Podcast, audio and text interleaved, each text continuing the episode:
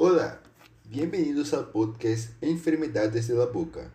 Me chamo Guilherme Loureiro e no episódio de hoje falaré sobre o odontoma compuesto, um dos tumores mais comuns da boca.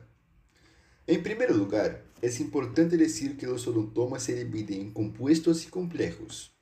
De essa maneira, o odontoma compuesto é uma enfermedade comum em niños e adultos jóvenes, formado por pequenas estruturas similares a dientes de diferentes tamanhos e formas.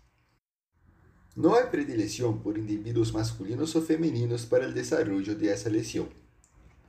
Gran parte de essa enfermedade é assintomática e se descobre durante os exames radiográficos de rutina ou durante as radiografias tomadas para averiguar por que um diente não ha erupcionado. Por análisis clínico, os principais signos de odontoma são o retraso la caída de um diente temporal e o aumento de volume la região de la arcada dentária. São lesões relativamente pequenas, sem exceder o tamanho do diente na região que se ubicam. O odontoma del tipo compuesto se observa mais comumente na região anterior do maxilar.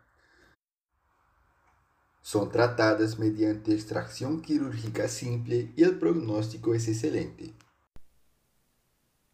¿Quieres saber mais sobre as enfermedades de la boca?